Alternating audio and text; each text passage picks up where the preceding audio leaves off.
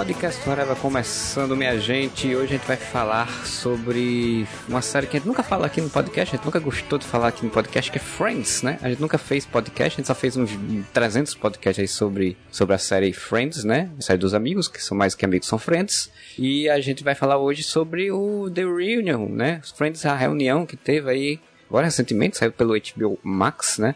É um especial aí de uma hora e alguma coisa que reuniu o, o elenco original da série com alguns convidados e algumas dinâmicas para fazer uma, meio que uma homenagem à série, né? Que uns 20 anos já que terminou, acho, né? 2000 e, e alguma coisa aí que terminou, mas 2004. é 2004 que terminou, então vai tá pertinho. Meu nome é Marcelo Soares e para falar sobre isso comigo aqui está o senhor Thiago Moura. How you doing? E aqui as convidadas especialistas, né? Fãs, adoram Friends. A Camila, que a Camila, inclusive, eu conheço do, das internet, vive trocando figurinhas sobre Friends. Muito obrigado por aceitar o convite, Camila. Olá, boa noite, valeu pelo convite. Prazer enorme sempre falar de Friends. E aqui também a querida Ana ou Ana Lu? Qual prefere ser só Ana ou só Ana Como Lu? você preferir. Ana Lu tá ótimo.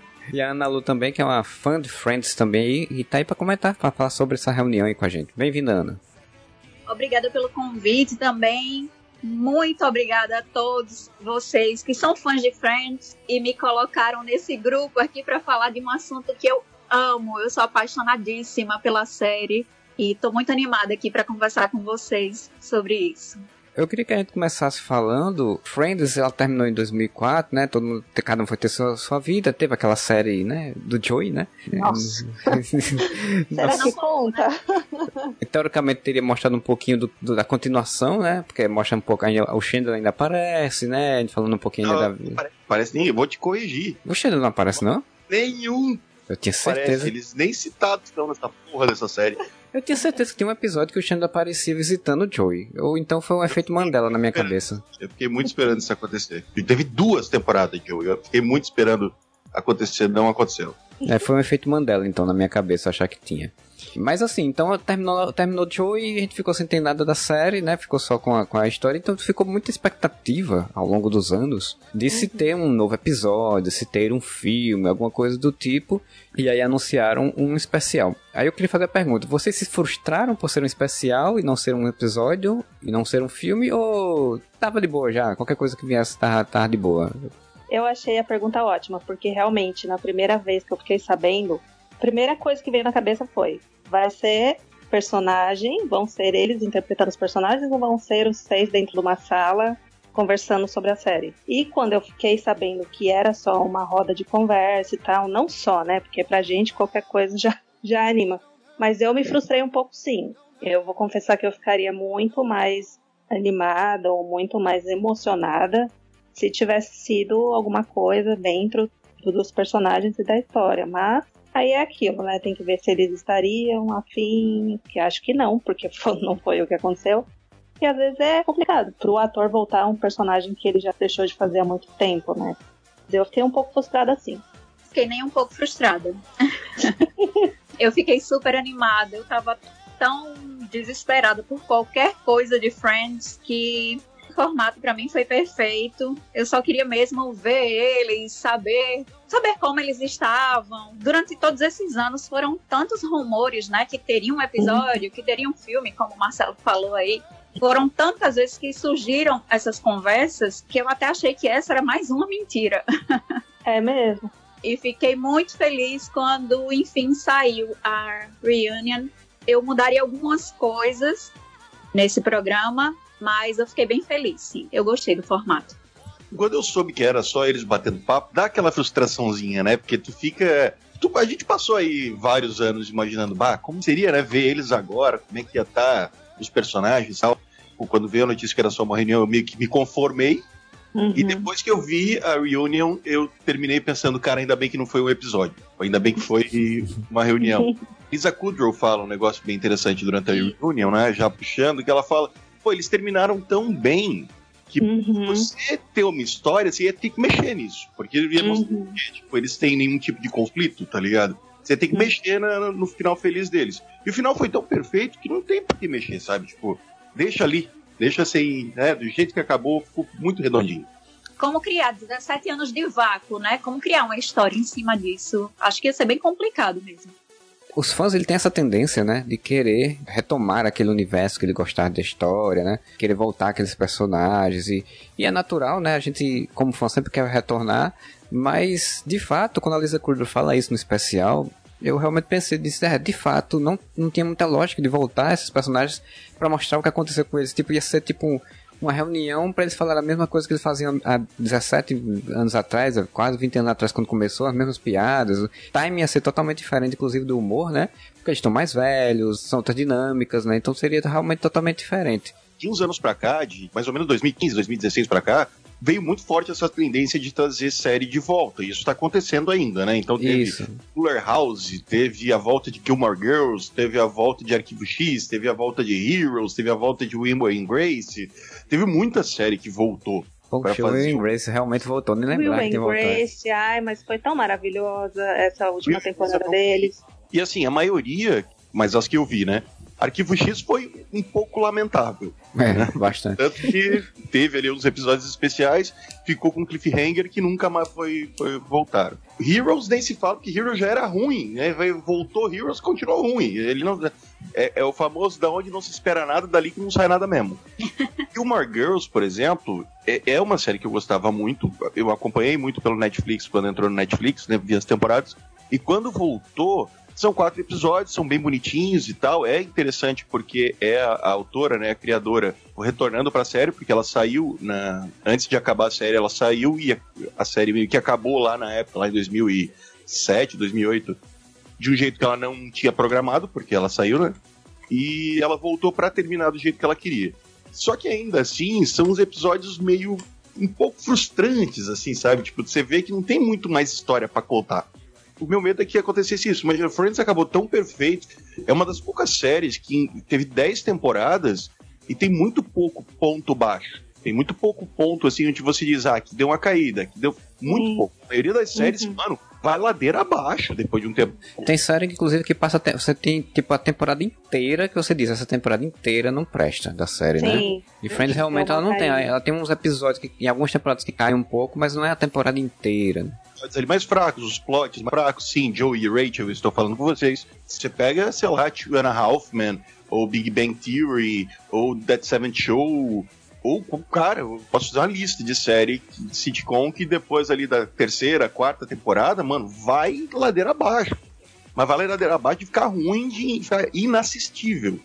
Friends não, Friends manteve uma qualidade em 10 temporadas que daí eu- depois eu fiquei pensando, cara, vai que eles fizessem ali um episódio especial, um filme, ou quatro episódios especiais, e desse aquela frustração de, tipo, ser fraco, sabe? Ser ruim. Por que mexer no negócio que tá tão bom? Deixa ali, deixa do jeito que tá. A reunião foi legal, foi extremamente nostálgica e funcionou muito mais pra mim, pelo menos, do que se eles tivessem retomado a história dos personagens. Eu acho uma coisa legal também é que seis atores, eles também são produtores desse especial, né? Eu acho que eles também estavam muito alinhados ali. Claro que não aconteceria se fosse só os seis, se os autores não tivessem envolvidos também, né? Claro, uma coisa não ia existir sem a outra, eu digo no especial. Mas eu acho que o fato deles estarem meio que por trás ali também financiando a coisa, eles estavam muito certos do que eles queriam, né? que era isso mesmo de não acabar com a experiência que foi a coisa anterior e que deu tanto sucesso para eles. Seria um lugar perigoso mesmo de mexer, né? Eu acho, inclusive, que Friends sempre foi assim, né? Tipo, as- nos próprios, na própria reunião eles falam um pouco sobre isso, porque o, o como o Dave Stima, ele ajudou, né? Juntou todo mundo ali meio que pra, tipo, ah, a gente só vai fazer se todo mundo concordar, é, Uhum. pra poder fazer essa temporada, vai todo mundo ganhar o mesmo, mesmo valor, aquele um milhão lá e tal. Então, tipo, Sim. eles sempre foram muito unidos, né? E, e esse, esse especial, ele vem munido de várias coisas, né? Tipo, é um especial pra alavancar público para o HBO Max, né? Porque o HBO Max tá iniciando aí, começou Uhum. no final do ano passado, tá- ainda tá tentando se espalhar pelo mundo e tal. Então a gente foi pensar nisso, vamos pegar bem para chamar o público. E ele é meio que tipo o- o- um resultado do, encontro deles de volta ano passado, né? Porque tipo, quando teve aquela história do, do, do Matthew Perry, né? Que ele tava. O pessoal falando que ele tava de- depressivo, que tava no, Uhum. no quarto e tal, preso no hotel, lá ficando lá no hotel o tempo todo. Eles meio que se reuniram pra ir, ir até ele. Então tem essa carga que, tipo, que, que é umas coisas que eu vi algumas pessoas comentando, de que o especial ele é realmente feito pra eles, né? É mais do que pro público, até. É meio que feito pra É. eles, né? Que quer levar eles pro, pros cenários, né? Pra eles pens- repensarem, a sé- lembrarem das coisas da série, dos bastidores, enfim. Isso eu achei muito legal. Eu achei muito mais emocionante, de verdade, assim, ver a emoção deles. Ali eles não estavam atuando, entendeu? Se a gente fosse ver eles atuando como os personagens, ia ter ali um episódio, podia ser bom ou ruim e tal. Tu vê a reação real do elenco e como eles reagem às lembranças daquilo, emociona a gente também, porque a gente tem uma ligação emocional muito forte com a série, né? Esse especial é feito pra fã. Se você nunca assistiu Friends, mano, não bota o olho nesse reunion que não- vai te tocar em nada. Agora, grande, imensa maioria das pessoas em algum momento assistiu Friends é muito nostálgico. E eu acho que pelo tempo que passou também, talvez eles já estivessem num lugar muito distante, assim, de ver o impacto. Como eles falaram lá também no Reunion, que Verdade. os filhos deles começaram a assistir agora a série. Então trouxe de volta pra eles isso de que eles são bons sim, que eles têm importância sim, que eles causam impacto sim em quem tá assistindo, né? Isso é muito legal e talvez eles tivessem esquecido um pouco disso, né?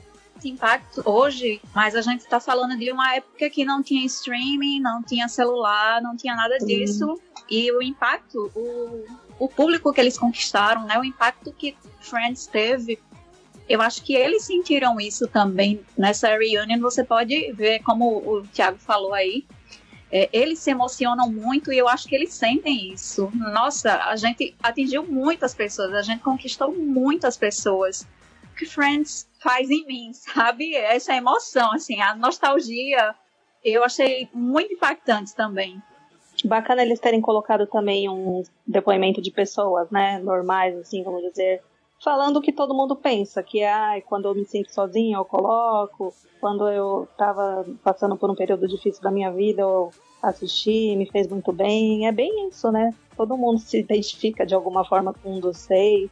É, eu até eu acho, assim, que eu sempre fico meio, meio com raiva. Não com raiva, mas assim, eu fico achando meio bobagem quando as pessoas ficam muito de birra com a série, né? Com séries em geral, assim, principalmente quando tem uma pessoa que gosta muito da série, que fala muito, o pessoal, gente, deixa essa série pra lá, não sei o que, não sei o que. Gente, é, é- essas depoimentos das pessoas ao redor do mundo foi muito legal por conta disso. Porque, tipo, é pra mostrar que, tipo, olha, gente, você não gosta, mas teve gente que pra eles aquilo ali é muito importante, né? Aquilo ali marcou um período da vida, ou ainda marca, os- traz um saudosismo, tal, nostalgia, que pra eles é importante. E, e os depoimentos de mostrar, de gente dizer, ah, eu não, não senti que ninguém, próximo de ninguém, sozinho, me sentia sozinho aqui onde eu moro, na minha, cidadezinha, no meu país, do outro lado do mundo. Mas tinha aquela série lá que eu me sentia amigos deles, de verdade, né? Tipo, por mais que a série tenha seus problemas, enfim, isso é muito legal. Ponto interessante, Marcelo, me remete ao primeiro podcast que a gente gravou sobre Friends há mil anos atrás, né? É. No começo do podcast. E que a gente estava meio que debatendo e levantando a, a, questão de que se Friends realmente era um- uma série tão icônica assim, e até o Júlio comentou que ele, pessoalmente, ele acha Seinfeld melhor tal. E daí que eu, eu lembro de ter falado isso naquele podcast, eu vou repetir agora, porque o podcast é muito antigo, né? Então vamos repetir. Ah, eu acho que o diferencial de Friends em relação à maioria das outras sitcoms, principalmente da época, é que, por exemplo, ah, e- ele usa o mesmo formato, digamos, de Seinfeld, né? Que são quatro amigos, é, um grupo de amigos em Nova York. Mais um dos criadores comenta na- no especial, no Reunion ali. A gente queria uma série que não fosse uma pessoa e o seu grupo de amigos. A história é sobre o grupo de amigos Uhum. né? Então você não tem um protagonista em Friends, enquanto em Seinfeld você tem o Seinfeld, né? E a outra coisa é que ah, as- a maioria das sitcoms, ou elas eram aquele family friendly muito, tipo Full House, aquela coisa absolutamente fofinha, tudo é amor e abraços, ou era um troço extremamente cínico, como era Seinfeld. Eu adoro os personagens de Seinfeld, mas é impossível você se identificar com eles. Né? O Kramer, pelo amor, não existe uma pessoa louca daquele Não, nível. O Seinfeld, se você se identificar com eles, você é um psicopata, né, cara? Então, O mais próximo que eu chego de me identificar com alguém de Seinfeld é a Elaine. E eu, só por causa do, do jeito dela. Mas, tipo, a personalidade deles é construída pra ser muito cínica, muito irônica, muito ácida. Muito caricato, né? Você pega, sei lá, Cheers, né? Que é uma série que eu não acompanhei muito, mas é, mais, é uma série mais adulta, né? Que se passa num bar e não sei o quê. E as eu cheguei a ver o são- episódio. É, eu vi um ou dois quando passava na TV a cabo, eu não gostava. E eu achava legalzinho. Você tinha séries familiares, né? Tipo, Married with Children, que era extremamente cínica, mas daí você tinha outra de família lá, tipo Caras e Caretas, que eu nunca assisti, mas que era toda amorzinho. E Friends chega com uma proposta completamente diferente e com personagens que parecem muito reais. Todo mundo tem um amigo meio Joey, todo mundo tem um amigo, ou, é, ou se, se identifica com um deles, né? Mas se tu pegar tipo, em qualquer turma de amigo, tem uma Rachel, uma Mônica, um Ross, um Joey, um Chandler e uma Phoebe. E o lance de ficar em cima do lance da amizade entre os seis, eles formarem aquele núcleo familiar de amigos, te coloca entre eles. Porque eles, eles não são cínicos, eles não são. Eles são. Podem ter né, momentos cínicos e momentos irônicos, mas eles não são cruéis, eles realmente emulam uma amizade de verdade, que a gente percebe pelo Reunion que era uma amizade de verdade. Então, quando você assiste aquilo, você se sente parte da turma, sabe? Eu acho que isso, isso é o que faz Friends ser tão icônico e tão marcante por tanto tempo, conquistando novas gerações. Porque você tá ali, mano, assistindo eles tomando café no Central Park, parece que você tá ali junto. Parece que aquele bate-papo entre eles, parece que você participa daquele bate-papo. E ainda que você não se identifique totalmente com um deles, ou que você não tenha nenhum amigo que seja igual ao Joey ou ao Chandler, seja lá quem for, você se identifica com passagens da vida deles, né? Todo mundo já sofreu por amor, todo mundo já saiu com um carinho errado. Então você se, sente, se identifica com situações da vida deles que são coisas extremamente corriqueiras. Friends talvez seja a sitcom mais sitcom, mais comédia de situação. Comparando novamente com Seinfeld. Seinfeld faz piadas com coisas muito corriqueiras, né? Esperando uma mesa no restaurante que nunca chega, ou procurando teu carro no estacionamento do shopping que você não encontra mais. Só que são muito eh, situações de stand-up, assim, né? Porque é baseado nisso mesmo. E Uhum. Friends, até por ter virado, entre aspas, uma novelinha, ela te proporciona isso. Você, a gente acompanhou 10 anos da vida desses personagens, então a gente viu eles desde o momento que eles são jovens de 20 e pouco, 25 anos, até eles serem né, pessoas de 35, 36, já casando, tendo filho e, e passando por várias situações, troca de emprego, perdendo emprego, ficando desempregado. Então são, situações muito corriqueiras da nossa vida e que a gente vê refletido ali na, na série, né? Uma coisa que eu acho muito legal também no Friends é que, por mais que então é, foram anos e anos, é, poucos episódios dependem um do outro para você conseguir entender a história. Assim, claro Verdade. que tem o contexto, né? De ah, igual é, fulano é irmão de fulano, e aí fulano namora fulano, tem as, as histórias soltas, mas pouquíssimos episódios têm uma sequência direta. De você falar, ah, eu não tô entendendo porque eu não vi o anterior. E isso também chama mais pessoas para assistir, né? Porque a pessoa pode estar ali, ah, não tô com tempo de acompanhar, vou assistir esse episódio específico. E ela vai assistir, vai sentar e vai se divertir por 20 minutos sem o compromisso de assistir o próximo ou só sem ter conseguido assistir o anterior. Isso também capta muitas pessoas, né? Lembrando que estamos falando de uma época que não dava para assistir a hora que a gente queria, né? É, então. Grava, ou gravava, ou Não dava para assistir meia dúzia tudo seguido, né? Tinha É. que ligar lá na Warner Channel à noite. São elementos que realmente corroboram pra força da série, né? Porque, tipo, é um período onde você tinha que tirar um tempo do seu dia pra você sentar em frente à TV pra esperar aquele programa passar. Por isso que a, tipo, a audiência dela é gigante, porque é exatamente esse, esse compromisso, né? Do público dela de, de apoiar a série nesse sentido. É, é, eu, uma das coisas que eu mais gostei do Reunion foi tá os produtores, né? O, o trio lá, o Brive, Kaufman e eu esqueci o outro. E Crane. eles falarem sobre essas circunstâncias, essa construção da série, de falar dos personagens que eles, dos atores que eles pensaram, as pessoas que eles, isso eu achei muito legal. E eles meio que dão esse tom de que, tipo, olha, a gente naquela época tinha séries muito adultas, como o Moura falou, né? Tipo, tinha o Science, tinha o Frasier, né? Que era uma série de pessoas adultas já, né? Tipo, eram pessoas já numa, fase adulta da vida. Isso acho que é a, grande sacada do, do, do, Friends também. Tipo, ele pegou série de pessoas jovens, na faixa dos 20 e pouco, que é uma faixa de público da televisão que tava começando a crescer, né? Fizeram isso bem feito, claro, fizeram os episódios são muito bons, a primeira temporada ela é muito boa para isso. Então ela consegue pegar e, tu, e eles falaram, nessa virada da primeira temporada pra segunda, aí vem o boom, né? Ele mudou, né? Tipo, eles estavam vendo via eles né, em capa de revista em todo buraco, então, então eles entenderam o sucesso da coisa, né?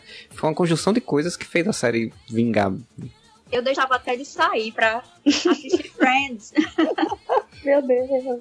Eu às vezes não tinha vida social nos dias que passava Friends. Eu lembro que antes passava na Sony, né? Não era nem na Warner. Depois Sim. que mudou. Uhum. E mudou o dia também, se, se não me engano. Mas enfim, no dia que passava Friends, não me convidasse para sair. Que eu não saía de casa.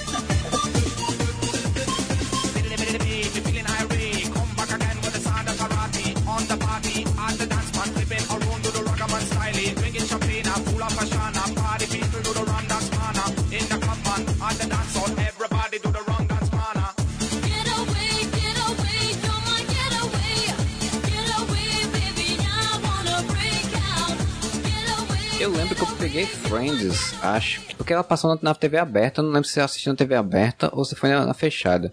Mas eu lembro quando eu assistia na Warner, ela já tava passando na Warner, e aí foi aquele período que eles passavam, sei lá, o episódio novo num dia, antes dele um episódio anterior, né? Foi ali que eu comecei a pegar e entender o ritmo da série, né? Foi quando eu comecei a assistir. Mas eu tenho que confessar que eu comecei, que eu quando chegou, ela chegou nos streamings, que comecei a ver direto, aí foi quando eu realmente me viciei muito, assim. Eu gostava da série, assistia a série, era uma série que eu curtia bastante, mas quando eu comecei a pegar por streaming, que eu comecei a rever, tipo, era o ano todinho, revendo todos os dias, pra terminar e voltava. É bem Aí, aquele meme, né? Terminei Friends. Vou começar Friends. Netflix, eu não sei quantas vezes eu, eu, eu, eu dei o looping, né? Eu também É. não sei. Menino, eu não sei. Se, se você me mostrar uma foto da, da pessoa, do personagem, eu sei dizer qual é a história. Eu sei dizer tudo. Eu já vi demais, gente. Não é normal, não é possível. Teve É. uma época que eu comprava os DVDs na, nas É. Eu tenho, eu tenho. promoção. Só que a gente comprava avulso, a gente comprava o que tava em promoção. E aí eu via aleatório, mas não tinha problema, porque depois eu ia ver de novo. Só vim me desfazer da minha coleção um dia desse. Não consegui me desfazer. eu tenho uma prima que ela tinha, ela era casada e tinha um box de várias temporadas e tal, e tinha essa dinâmica, tipo, né, ela e marido, né, tipo, as piadas internas de Friends que eles faziam, né, tipo, eu não era tão co- conhecedor na época, eu conhecia um pouco a série, mas não conhecia esse, a esse ponto de decorar as piadas e tal. Pra mim era achar engraçado assim, a dinâmica, então, e hoje em dia eu entendo completamente isso, né. Quando saiu na Netflix foi uma tristeza, né? Porque a HBO Max tirou. Que eu fico falando, tipo, rapaz, é capaz de assinar a HBO Max só pra poder ver Friends de novo. Como é que pode, né, menino? Nossa. Eu meio que já decidi isso. né? eu não Mas- vou assinar a HBO Max de jeito nenhum, assistir o Reunion. Quanto que é a HBO Max aqui, por favor? É, foi a sacada dela, né? Foi fazer com que as pessoas, pela nostalgia, se interessassem em assinar pra poder voltar a ver a série, né? Porque passar nela tirou da, da Netflix e de qualquer outro streaming, então deu um tempo pro pessoal ficar sentindo saudade de ver, né? Foi, foi uma jogada bem esperta. Me, me pegaram, né? E foi um luto quando tiraram, você acha? Eu lembro, saiu Ah, e tudo aí. tá- tá- Vocês não me mexam com Friends. Que cancelar o Netflix. Eu não, Protesto. não, porque eu fiquei pensando, ah, tá, beleza, agora eu vou assistir o quê? Eu só assistia Friends no Netflix. Aí agora eu descobri que tem outras coisas no Netflix. Tem um tal de Stranger Things, tem uns negócios diferentes. Mas sabe o que, que acontece? Do mesmo jeito que tem a comfort food, né? Que é aquela comida que você come pra se sentir bem. Tem a comfort series, a, a- a série que traz Sim. conforto. Friends era essa pra mim. Porque eu acompanho outras séries. Mas tinha aquele dia que você não tava afim de assistir nenhuma outra série. Você queria ver Friends. Você pegava qualquer episódio aleatório e se divertia. Ah, eu vou É. te dizer assim, eu, eu, eu vou falar sem embasamento nenhum, mesmo porque tem uma galera falando na CPI da Covid sem embasamento, eu vou falar sem embasamento sobre Friends. Se fizer uma pesquisa, Friends ganha de Comfort Series em qualquer lugar, mano. Que, tipo, não tem mais Comfort Series do que, do que Friends, velho. Na boa. Só as pessoas que falam que não gostam mesmo da série de jeito nenhum, porque não é possível entre todas as outras séries você ter que escolher uma e a pessoa não escolher Friends. Não tem como. Só se foram muito do contra. Ah, mas tá cheio, né? A gente vê no Twitter mesmo que sempre que alguém fala de Friends, vem aquele chato pra falar: Ah, eu não vejo tudo isso em Friends. Então, menina, mas eu acho que a pessoa não gosta porque tá na moda não gostar. Mas sabe qual é a resposta no Twitter se alguém vem falar pra você, eu não gosto de twist de frente. Você manda um GIF do Ross batendo uma mãozinha na A outra. mãozinha na outra. E é isso. Não, mas aí, aí eu vou fazer uma pergunta também. A gente já gravou um podcast, debateu, na verdade, se Friends tinha envelhecido mal ou não. Spoiler, não, envelheceu mal. E. Umas coisas assim, mas a maioria não. Só que eu pergunto, isso é uma coisa muito muito de rede social, né? Porque a rede social veio pra desgraçar a nossa vida mesmo. Bota lá, mano, reunião de Friends, amo. Por que que qualquer ser humano do mundo se sente compelido a vir comentar? Eu não gosto. Eu estou pedindo seu aval pra eu gostar. Pois é, eu acho que é porque tá na moda odiar as coisas que as pessoas gostam. É, Gostam. Não tem outra, não Hipster. tem outra resposta. É hipster, é, é, é hip ser hate. Não é. tem como. É a necessidade de dar pitaco, seja para o que for, né? Porque a pessoa pode simplesmente ficar calada. Porque tem várias séries que eu não gosto. Só que eu não vou pra rede social falar que não gosto daquela série. Ah, eu posso falar no meu perfil, não gosto de Sim, Hero. é. Mas É, você entrar no perfil da pessoa Então- que está falando que gosta para falar mal aí. Exatamente. Tal da rede social que vem pra desgraçar a vida da gente, porque, tipo, todo mundo fica achando, tem que dar opinião sobre tudo pra começo de conversa. Não é importante. A sua opinião não é importante. Todo mundo acha que tem que opinar sobre as coisas que os outros estão opinando. Isso é a complexidade da coisa, né? A gente falando aqui principalmente do Twitter. Mas o Twitter, ele é uma base de terapia quase. As pessoas jogam as coisas no Twitter espe- esperando que ninguém responda, né? O Twitter, Marcelo, o Twitter ele é um grande sanatório. Isso. Um monte de gente sozinha, eventualmente alguém responde. Isso gera essa- essas discussões, né? Então foi de onde saiu essas discussões todas sobre as, as questões de, de, de Friends, né? De ser datada, de ser uma série que tem pro- vários problemas sociais e tal. E, e gente, nesse podcast a gente já gravou, a gente debateu sobre isso, e a gente chegou a essa conclusão disso, né? Tipo, é uma série. Acho que no Reunion ainda até falam isso, ela é de um período, né? É de um momento ali, histórico. Ela é muito, ela é muito visada, porque assim, convenhamos, vamos, vamos ser bem sinceros, cara. Tipo, Seinfeld é uma série maravilhosa, mas ela não é tão lembrada quanto Friends. Seinfeld pulou de, de streaming em streaming, tava na Amazon, não sei nem onde é que tá hoje em dia. Ela, ela tá Seinfeld. na Amazon, na própria Amazon, ela vira e mexe e sai. Eu acho que agora, inclusive, ela, Ela saiu de no novo. buraco. Quando Friends saiu do- da Netflix, quando é que você falou que ia comprar a Seinfeld, né? Pra tentar substituir. E aí, tipo, ela saiu da Amazon no mesmo período. Aí fica, a gente ficou, todo mundo ficou achando que, tipo, era por conta disso. Aí depois ela voltou, agora ela já saiu de novo, então ninguém sabe. Então, Dead Seven Show, The Nanny, inúmeras séries que, tipo, fizeram muito sucesso, são assistidas até hoje, tem uma base grande de fãs, mas nenhuma tem uma base de fãs, como Friends tem. Então ela é muito visada. E aí vem aquele velho papinho, que a gente já gravou um podcast sobre isso, mas eu acho que eu não citei isso naquele podcast e quero citar agora. Que da- porque agora no Reunion eu via muita gente problematizando coisas do tipo, ah, mas um elenco só de pessoas brancas, todos são heterossexuais, blá blá blá blá blá blá. Quantos personagens negros tem em Seinfeld? Pois Em é. The Seven Show. Seinfeld não tem tanta pluralidade e eles ainda tiram onda da pluralidade. né? Exatamente. É da época, cara.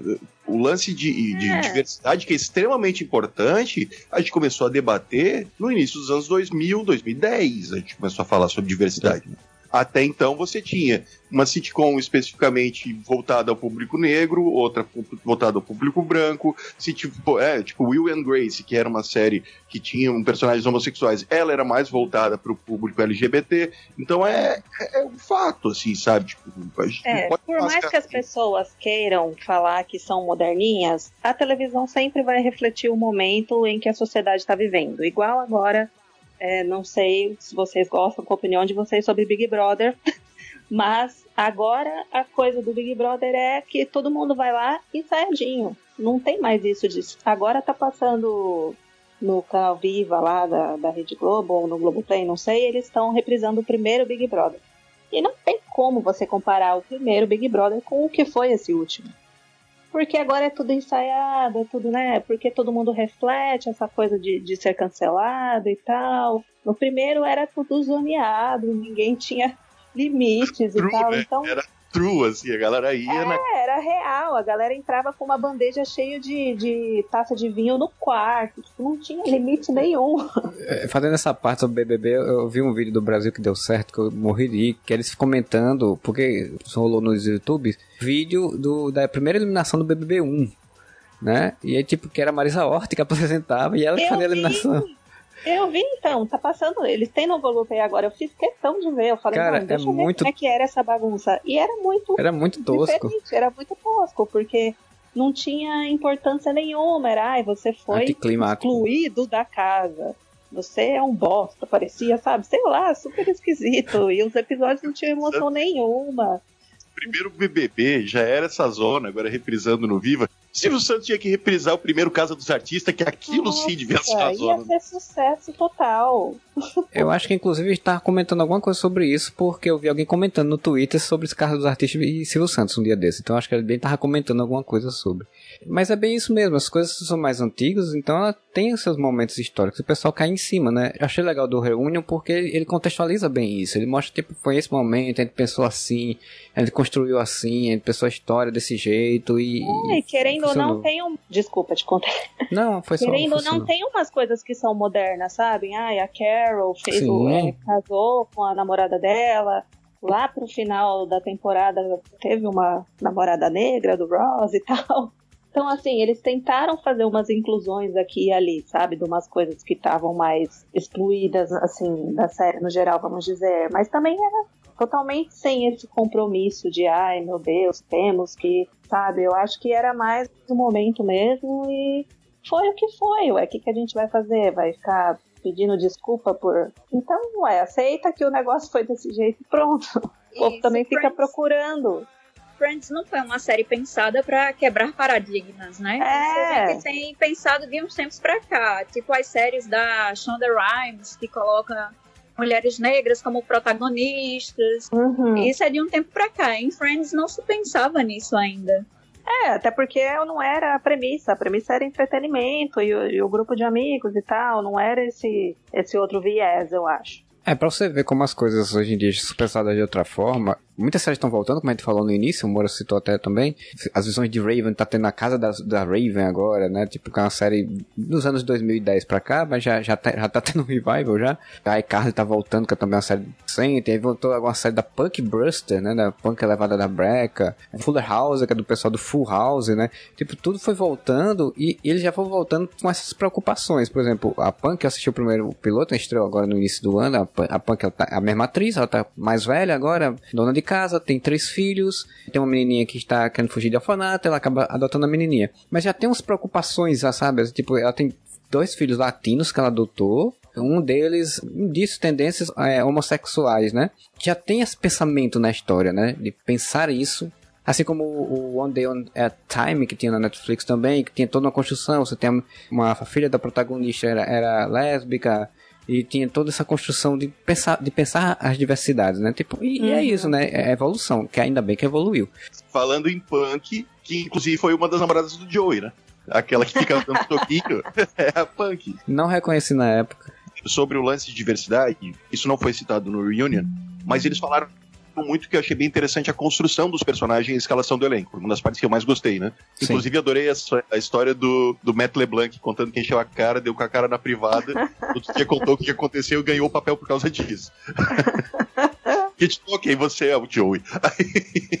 O Chandler, eu- isso eu li numa reportagem, não sei até onde é verdade, mas aparentemente é. Que o Chandler, em alguns momentos, porque ficou-se muito a piada da- sobre a sexualidade do Chandler, né? As pessoas ah, questionando e tal. E chegou-se a, a- a cogitar que ele seria um personagem gay, o único personagem gay da turma. Um dos criadores, que é homossexual, aquele até que fala que ele e o marido dele tiveram uma ideia, não sei o que, Uhum. durante que ele falou que quando eles escalaram o Matthew Perry, eles abandonaram essa ideia. Porque, Assim, a gente não vai pegar um ator hétero e fazer ele fazer um papel homossexual na TV.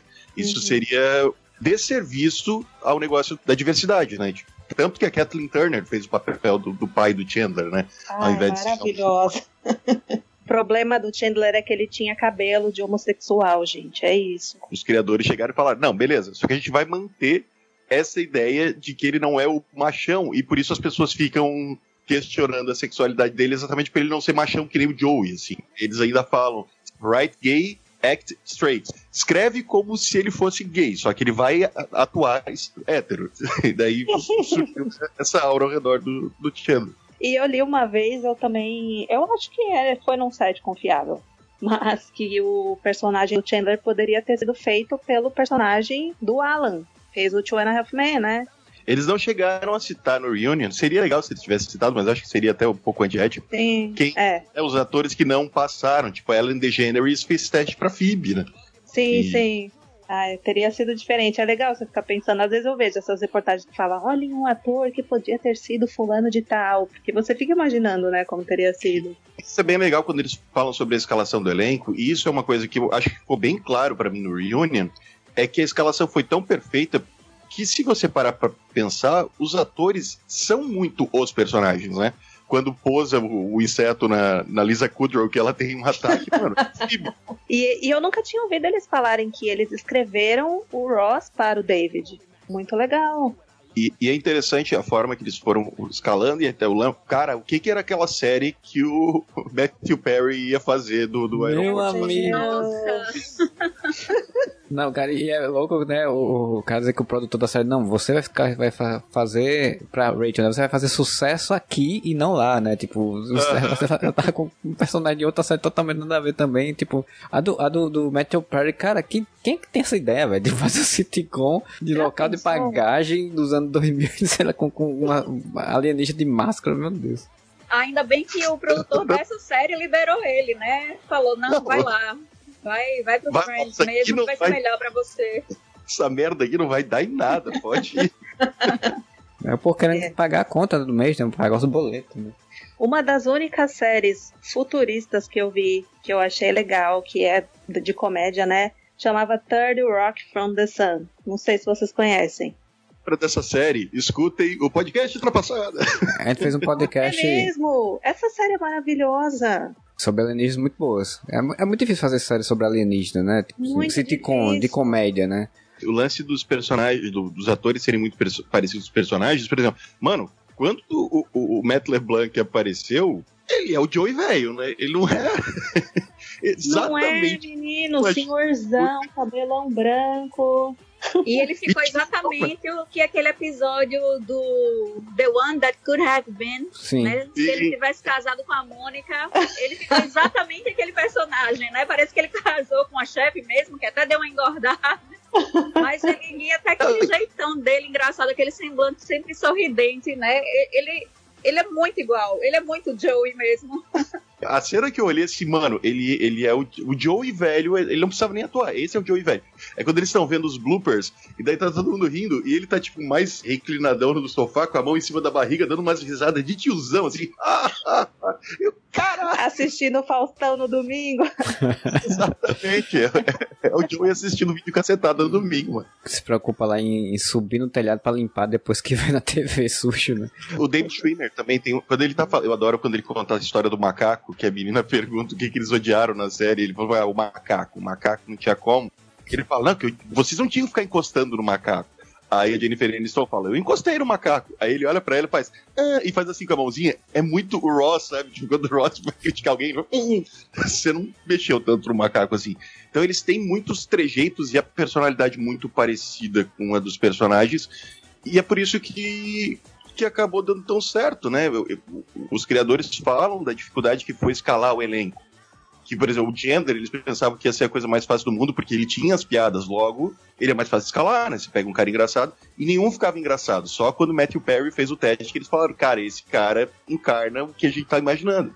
Esse outro lance muito interessante de Friends, que cria essa, essa aura de se sentir parte do negócio, porque é muito autêntico, né? Os personagens são muito parecidos com seus intérpretes, então... Isso.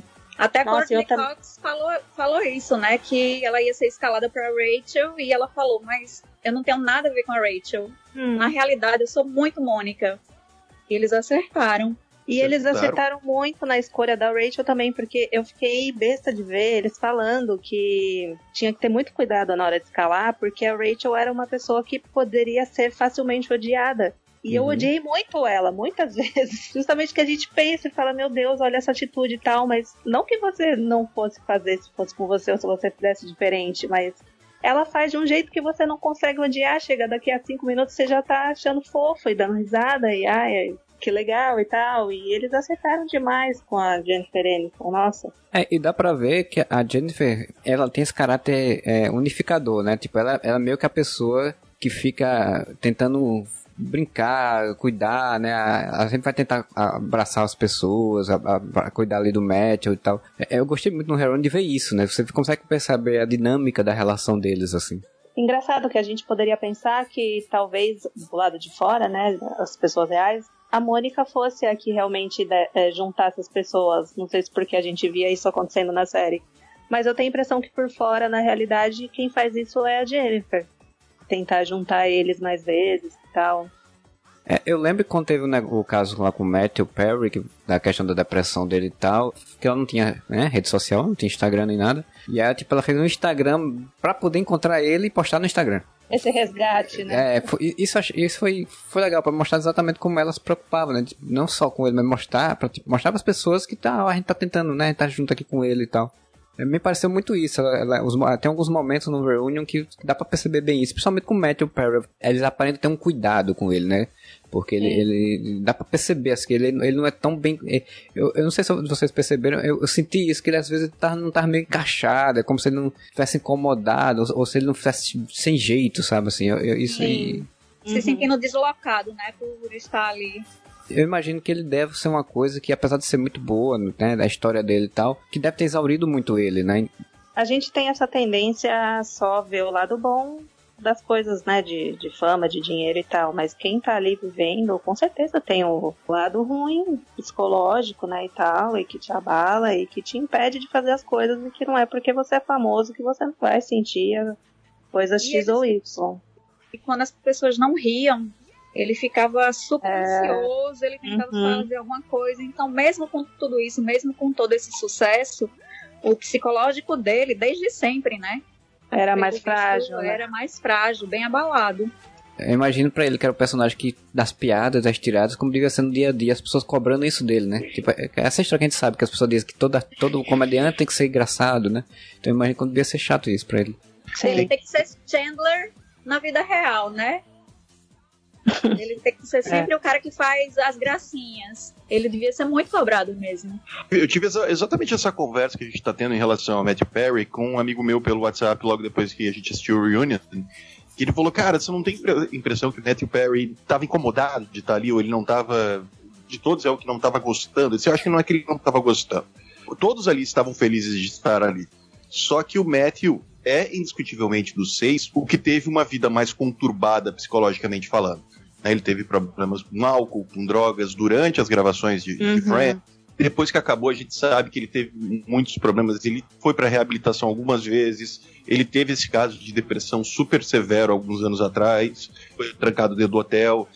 Claramente você vê entre eles o, o Matthew é o que tá com uma expressão mais velha, mais cansada, né? Ele parece o mais velho deles. Ele não é. Ele só 51 anos, cara. Naquele momento ele não tava ali, ah, não tô gostando de estar aqui.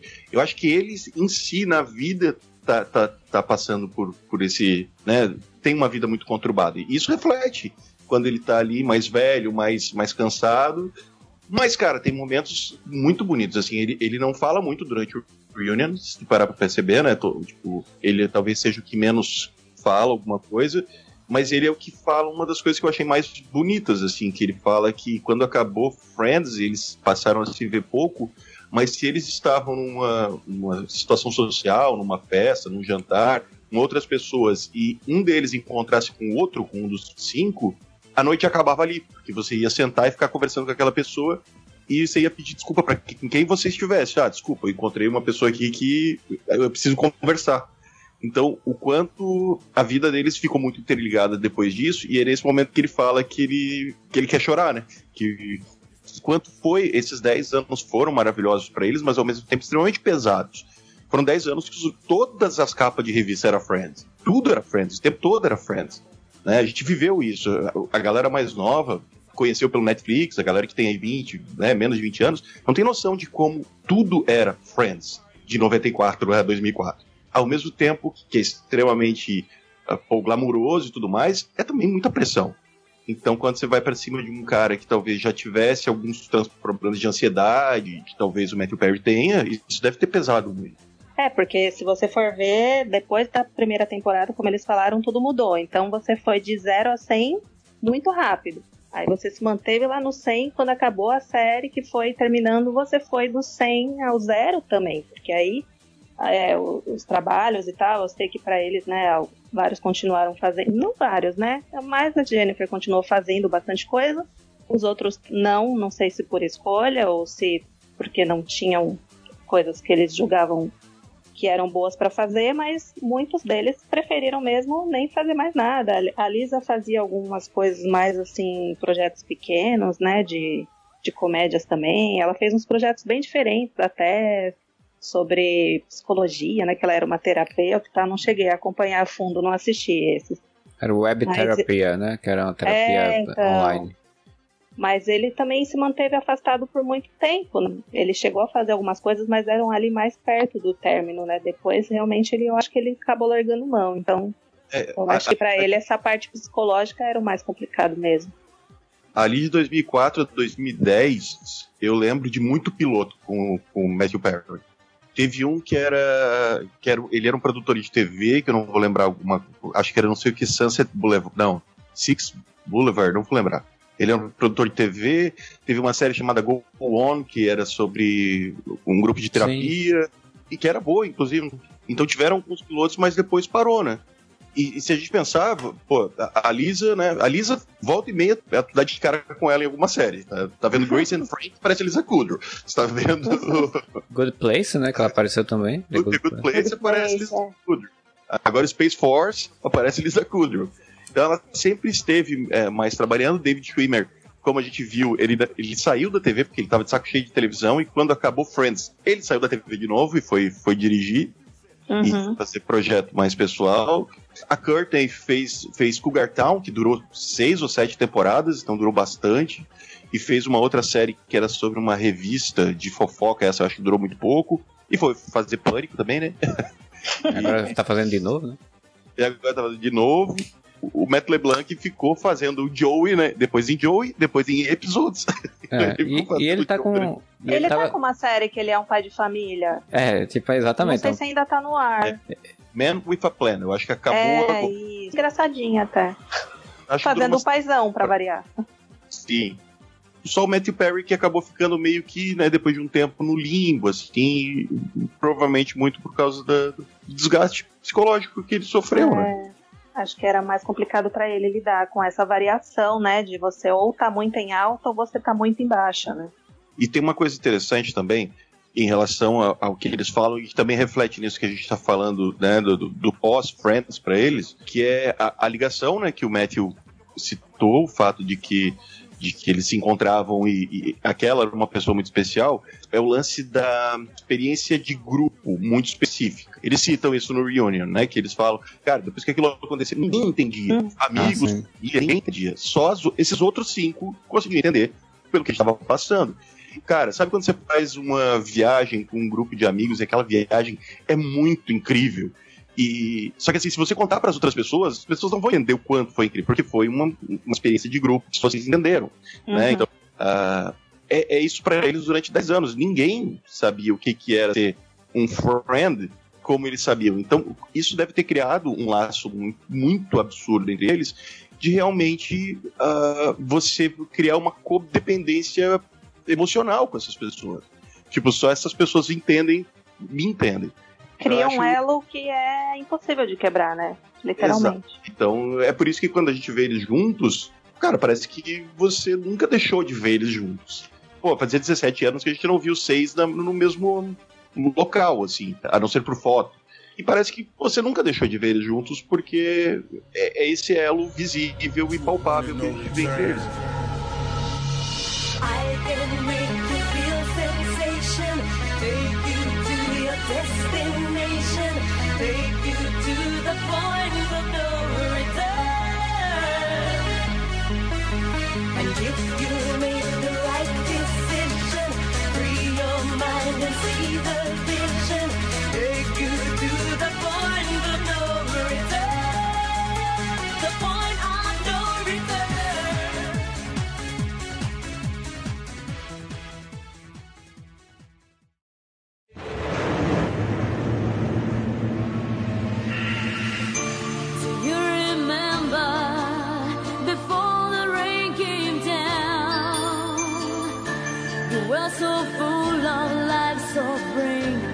Right back.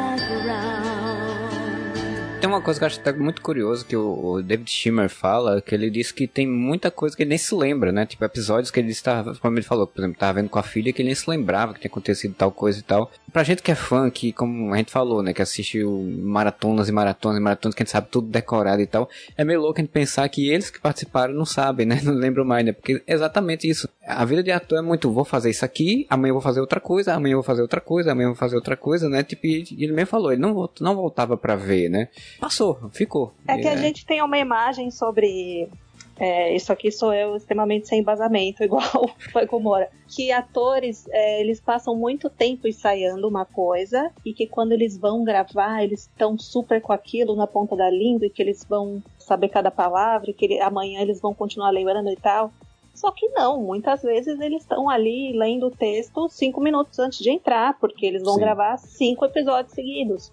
Então, às vezes, o cara não lembra por isso, né? Porque, ai, naquele dia específico, gravou sei lá quantos, ou ele saiu dali e foi gravar um filme, sei lá. Então, não é nem que não lembra porque não foi importante, mas realmente porque era da, da correria. Então, acho que às vezes, como eles falaram até eles se surpreendem de assistir, porque tem coisa que realmente não fica gravado na cabeça, né? E o David Schwimmer fala que é engraçado que muita gente não sabia que Friends era gravado na frente de uma plateia de verdade, aquelas risadas não Uhum. eram não é, não é a risada do Chaves, né?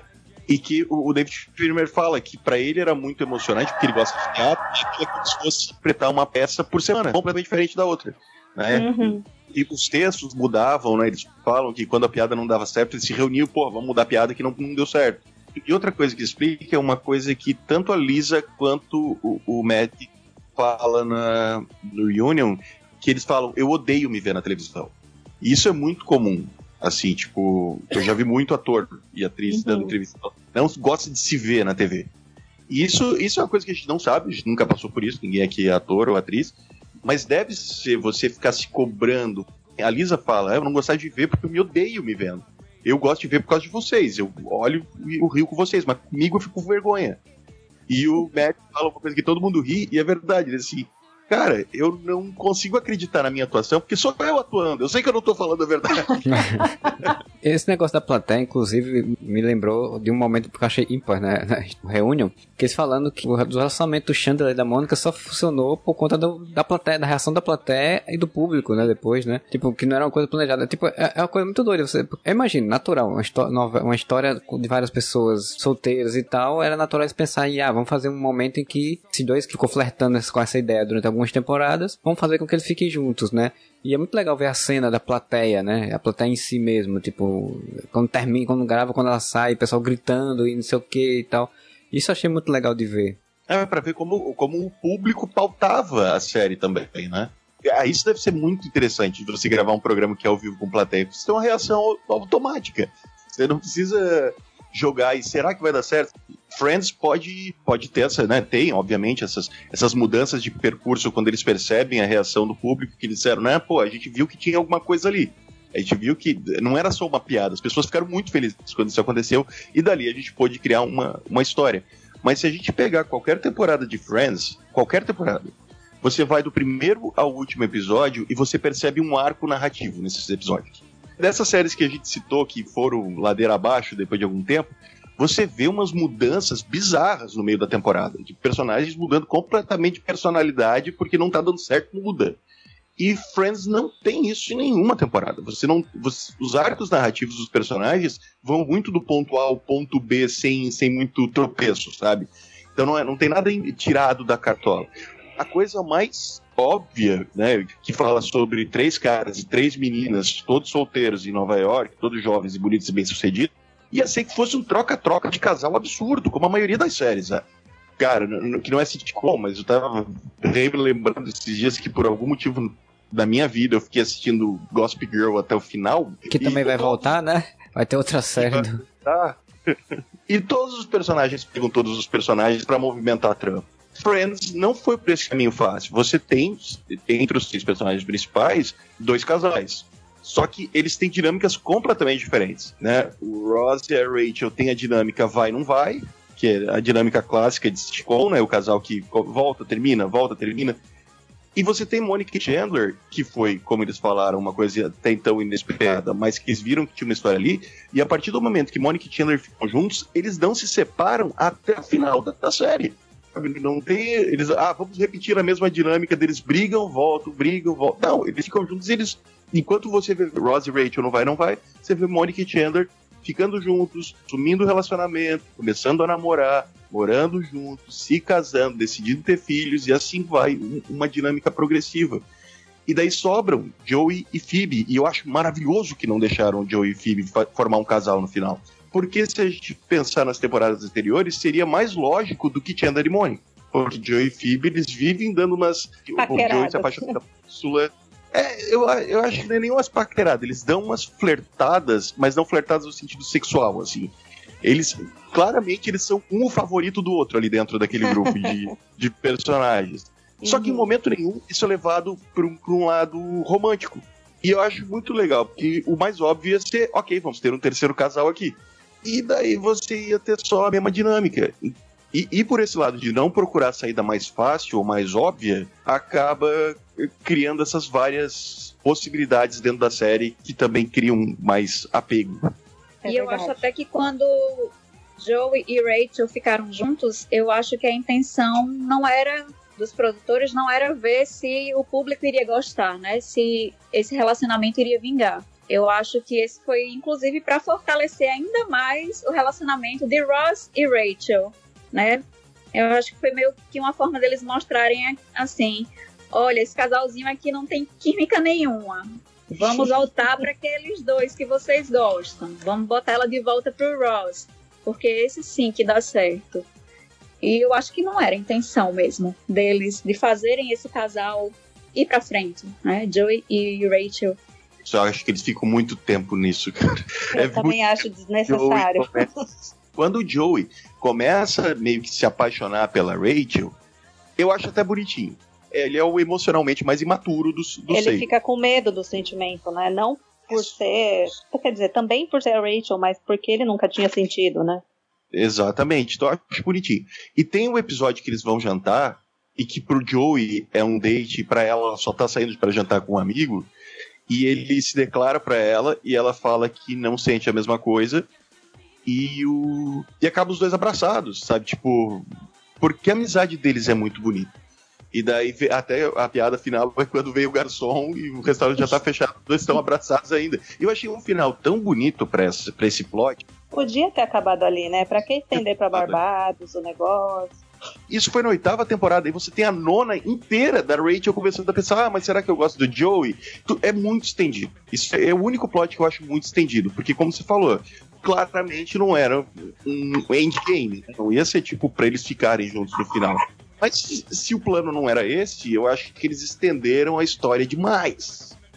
E daí eu vi uma entrevista da Marta Kaufman falando que a ideia de Joey e Rachel era pra mostrar que às vezes você tem aquele caso, aquele cara e aquela mina que eles estão super bem, que aparentemente eles seriam um baita casal, mas não vai dar certo, né? Que não, né? Tanto que acaba exatamente quando eles tentam ficar juntos de verdade, não conseguem porque eles percebem que são amigos demais.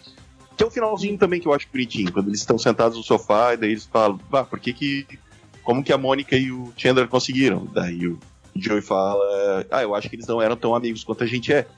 E é um final bonitinho também. Só que a única coisa que eu não gosto é estender esse plot por duas temporadas. Aí.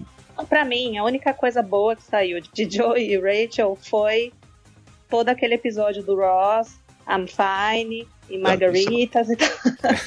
Só prestou pra isso. Aquele tá com a. Charlie, né? Que queima a mão. É, Convenhamos que o Matthew Perry pode ter o melhor timing de, de piada.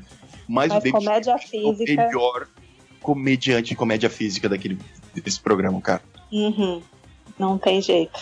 Esse é Não, um dos assim- episódios melhores disparados, assim. O Wi-Fi é maravilhoso. Cara, o, o episódio que, o, que o, Matt, o Matt LeBlanc cita da calça de couro. Caralho. e, e ele ainda cita especificamente a cena que toda vez que eu assisto eu volto, porque eu rio toda vez que ele puxando a calça, a mão escorrega e dá na testa. Eu vejo isso toda E vez. ele falou que foi super ensaiado, né? Olha que engraçado. O, o Matt fala que eu sei que isso foi pensado, não foi na hora, porque ele diz, né, que o David, David Schwimmer daquele elenco ali é o ator mais metódico, é o que pensa em cada movimento que ele vai fazer pra tirar a graça do negócio. E claramente você vê isso, né, cara? Tem várias cenas que é o Ross fazendo alguma coisa que é um movimentozinho que te faz rir. Logo no piloto, que quando ele vai cumprimentar a Rachel, o guarda-chuva abre, sabe? é um movimento e tu ri, cara. Tem um que quando. a- a- esse não foi nem ensaiado. Eu vi num desses vídeos de cenas não, que não foram escritas de Friends, que é quando ele tá esperando a ligação da Emily. E tá todo mundo no apartamento, e daí toca o telefone e é Emily. Ele fala, Emily, Emily. Aí ele levanta e do nada ele pega um candelabro, anda pela, pela sala e entrega na mão do Chandler. Eu le... já vi isso. É muito bom. Isso não era ensaiado, ele fez na hora. E do, do Matthew Perry olhando, caralho, porra, é essa? Por que você deu isso? Eu gosto muito de quando eles, ele e a, a Rachel terminam, né, de fato, né, que eles brigam, tem aquela briga toda e tal, e que ela diz que não quer mais saber dele e tal. Aquele um segundinho que ele vai chorar e segura o choro. E diz, eu também, sai, tipo, eu, eu, eu gosto muito dessas, esses uns segundinhos, né, de, de, de, de movimento de rosto dele, de, de, de faz chorar, de, tá com raiva, é muito bom. Ai, esse episódio eu quase não assisto. o que eles terminam, eu não consigo assistir muito, não. de pegar e cronometrar os episódios, todos têm basicamente o mesmo tempo de tela. Não tem um episódio que ah, esse Sim. episódio é do Joey, esse episódio é da Rachel. Eles sempre eles criaram uma dinâmica muito genial de criar ah, ou você junta todos eles, né, nesses episódios bottle episodes, né, os episódios engarrafados, tipo aquele do Ross esperando todo mundo ficar pronto, que daí é a dinâmica só entre os seis, só dentro Os do apartamento. Thanksgiving, né? Uhum. isso, do Thanksgiving, exatamente. Esse do término do, do, do, do, do Ross e da Rachel, que é ele ela na sala e os outros quatro, os, os outros quatro no quarto, Escondidos no quarto. que é maravilhoso, né? Que o, o Joey fala. Ah, Vamos comer a cera. vamos comer a cera. E daí. ah, e, ou eles fazem as dinâmicas de tipo três duplas, né? Você tem. É, Quase Chandler sempre são uma três história. histórias, né? Uhum. É, quase sempre são três histórias. E, e todas com a mesma importância dentro do episódio. Sim. Então você vê como eles aproveitam a personalidade de cada um dos personagens e as capacidades de, de atuação deles, né? Então é, é- é o David Schwimmer com esses pequenos negócios, é o Matthew Perry tendo o time perfeito de piada.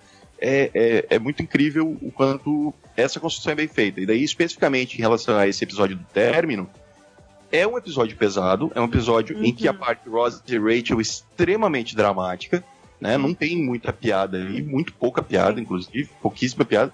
Só que daí, pra contrabalancear, eles metem os outros quatro dentro do quarto, só fazendo piada uma atrás da outra. Termina meio, meio triste, mas, mano, você riu pra caralho também. A cara que o Joey faz quando a Phoebe puxa a cera do braço dele. Sim. A gente talvez tenha que repovoar a terra. Cadê as camisinhas? Não, esse, esse é a segunda vez que eles vão brigar. Que daí o... acontece a mesma coisa, tá? Ross e Rachel na sala, os quatro no quarto. Aí ele tira uma caixa de sapato debaixo da cama da Mônica. e Que porra é essa? Não, já aconteceu, eu fiquei com medo de acontecer de novo, eu deixei aqui provisões. Tem comida, não sei o quê. Aí o Chandler, camisinha. Pode ser, não sabemos quanto tempo a gente vai ficar aqui. Pode ser que a gente tenha que repovoar a terra. Repovoar a terra com camisinha. Agora você pontuando, realmente são poucos os episódios que terminaram com uma energia levemente estranha, assim. Teve um que eu me lembro também que é de uma temporada mais avançada, que é quando a gente fica sabendo que a Mônica não pode ter filhos. É, que também é um episódio que acaba super numa energia assim, né? De tristeza, mas são pouquíssimos os episódios que tem essa vibe assim de ai, não, eles tocam em assuntos às vezes tristes, término de relacionamento, como o lance da Mônica não poder engravidar, como quando a, a Phoebe tem que se despedir dos trigêmeos, que, mano, que cena triste. Ao mesmo tempo, eu vou dar um exemplo de uma série que eu, por algum motivo, assisti inteira e que raiva de mim por ter feito isso. Foi aquela The Ranch que tem no Ai, Netflix. Ashton Kutcher. Por motivo eu assisti essa bosta inteira. Aquilo não é uma sitcom. Aquilo é o maior melodrama que eu já vi na minha vida. Tem duas piadas e o resto é desgraça. que saco. Sabe? Tipo, caralho, por que, que vocês fizeram isso? É um drama de situação, né?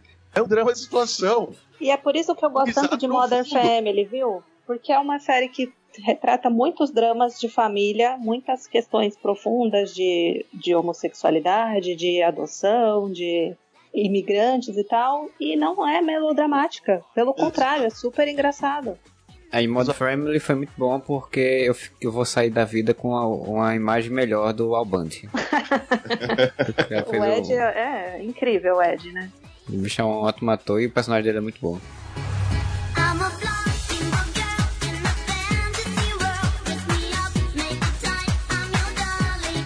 Tá falando muita coisa boa do Friends, muita coisa boa do Reunion, a gente falar também do, do- das coisas ruins, assim, né? que, por exemplo, a Ana Lu no início ela falou que tem algumas coisas que ela pontuava, por exemplo, que ela não tinha gostado tanto, também tem algumas coisas que eu não gostei tanto, e aí eu queria que a gente falasse agora desse momento, fosse um momento de libertação, de a gente juntar as mãozinhas e falar aí o que, que a gente não achou tão interessante assim no, no especial, né?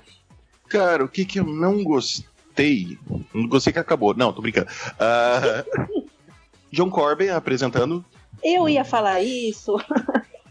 Dos formatos do programa, eu gostei da cor deles irem para por cenários, eles conversarem e tal, mas até do joguinho, né, que eles fizeram lá na- no cenário, do- de ficar trazendo pessoas, eu achei muito legal. Mas essa parte das- da entrevista, é, eu acho ela é, bem problemática. Eu acho até interessante que tivesse um mestre de cerimônias pra comandar o negócio, porque fica estranho também eles perguntando, ô, pa- plateia.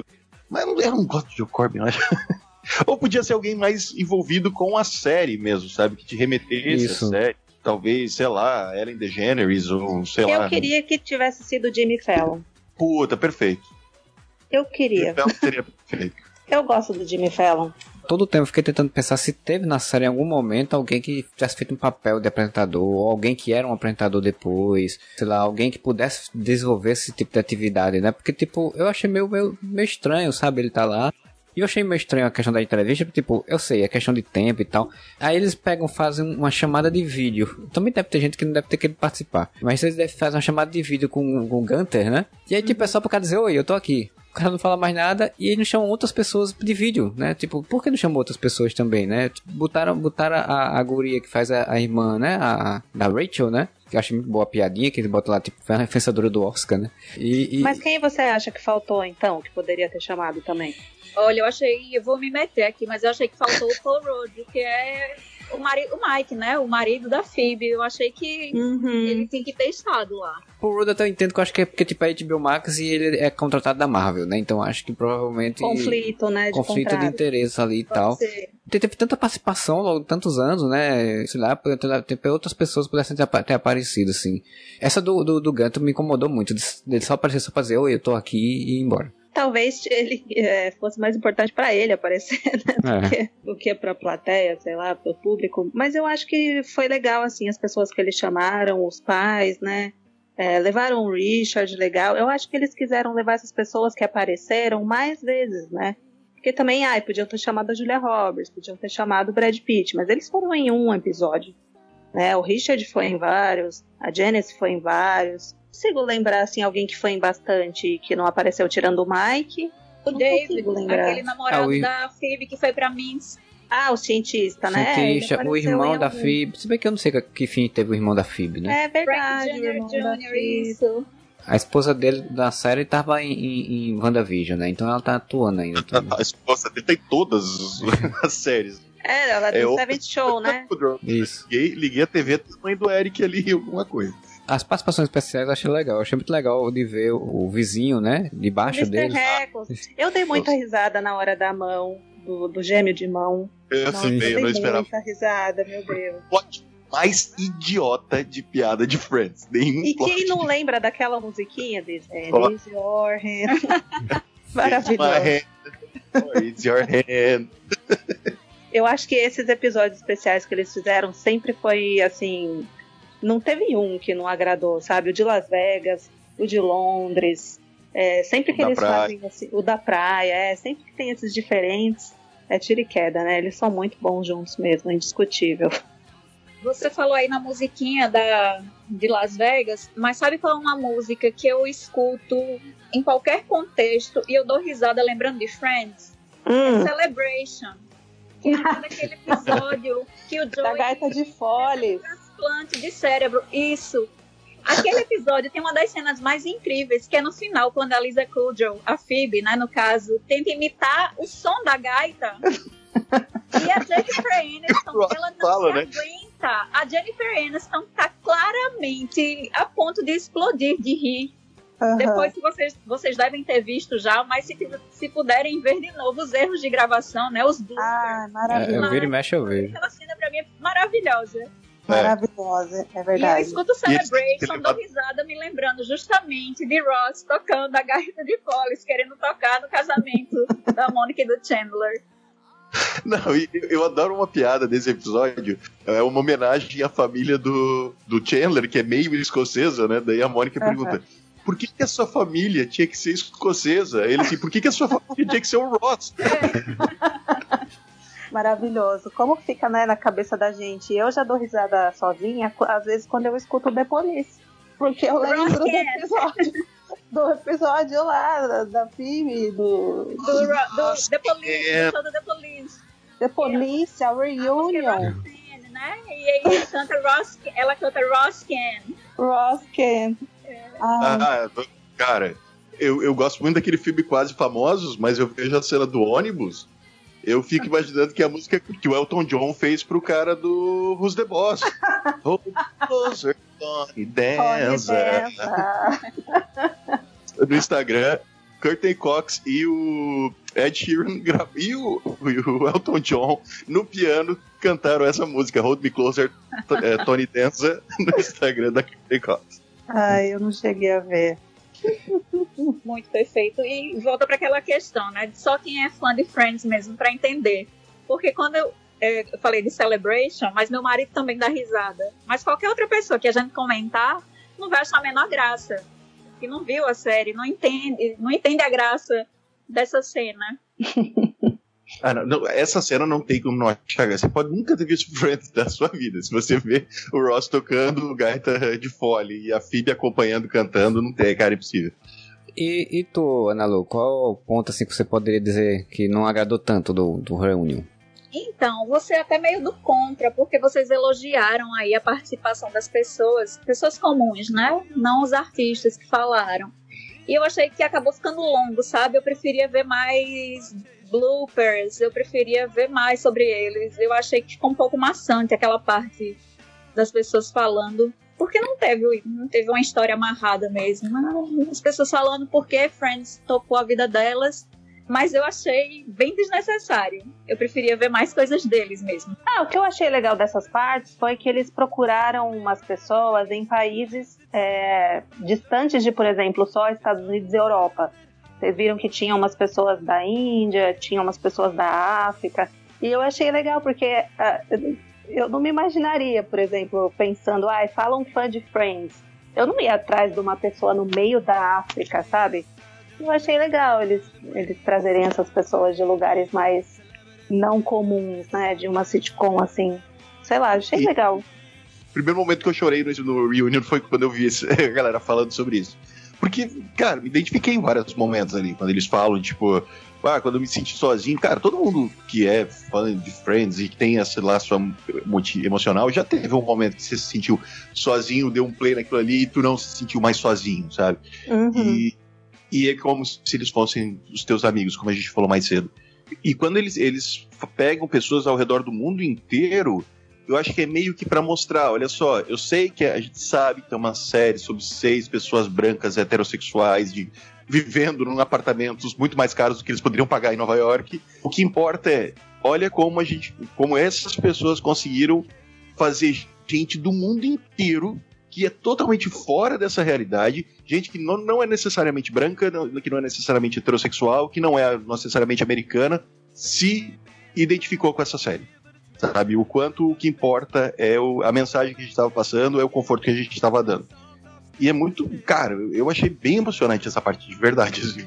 Uhum, e acho que isso é mais assim, de uns anos pra cá, realmente, que o pessoal com o streaming conseguiu atingir mais pessoas, né? Porque realmente naquela época talvez não chegassem tantos lugares, né? Mas depois, quando eles falam que foi traduzido pra não sei quantos idiomas e tal, realmente você joga um negócio aí na internet, o negócio vai que vai, né? Não tem como você ver até onde vai, né, a dimensão. É incrível. E se a gente pensar na febre que foi Friends nos anos ah, 90 e né, final de, entre 90 e início de 2000, a gente tem que lembrar também que a gente está no Brasil, né? A gente não tá ele tá tipo, sei lá, no Canadá ou na Inglaterra ou num país de língua de língua inglesa. Tá, Aqui no Brasil a gente tava tudo grudado na tela, apaixonado pela série. Então, cara, imagina o quanto isso não rodou o mundo inteiro. Foi uma febre absurdamente bitomania, assim.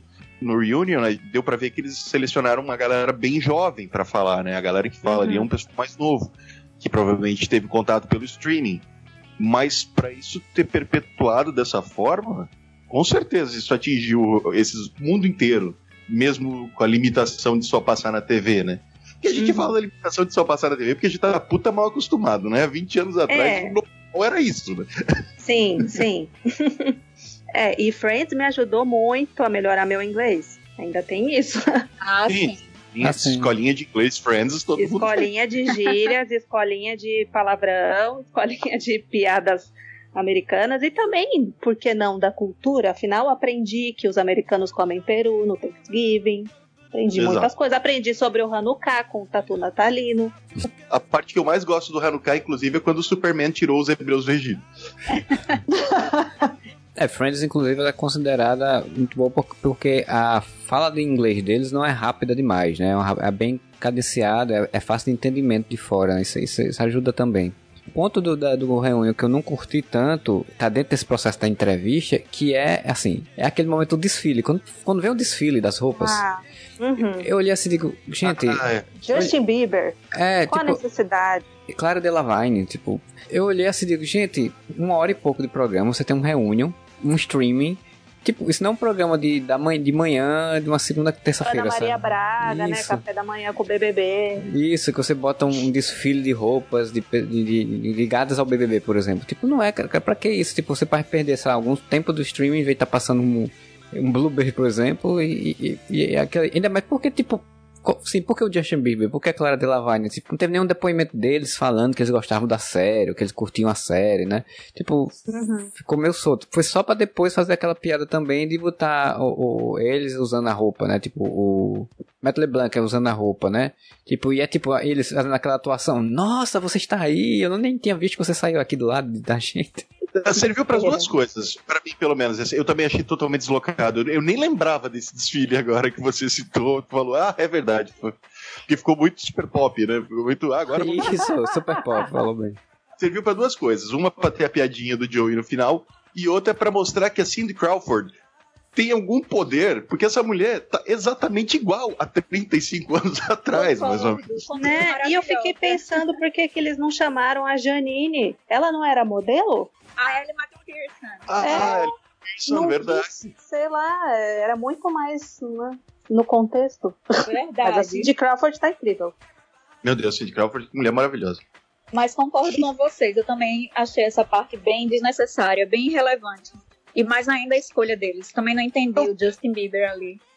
Que não foi nem engraçado, né? Não. É, esse é o ponto. E engraçado é roupa de batata, né? Mas tipo. Tá, mas podia ser qualquer pessoa ali usando, não precisava ser ele.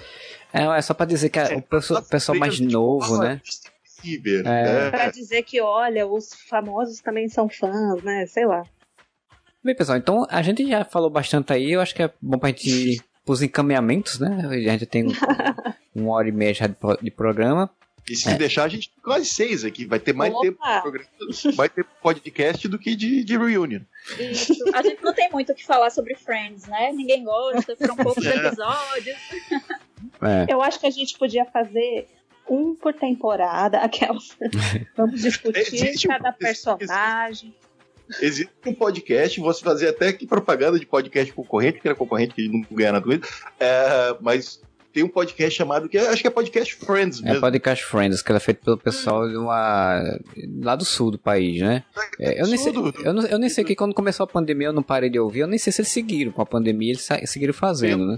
Eu sei, seguiram, tá? É uma galera aqui da Rede Atlântida de rádio aqui de, de Rio Grande do Sul e Santa Catarina, que eles fazem um podcast, um episódio por episódio de Friends. Então, Ai, que maravilhoso. E fazem- E fazem 22 minutos. Tipo, não pode passar de 22 minutos.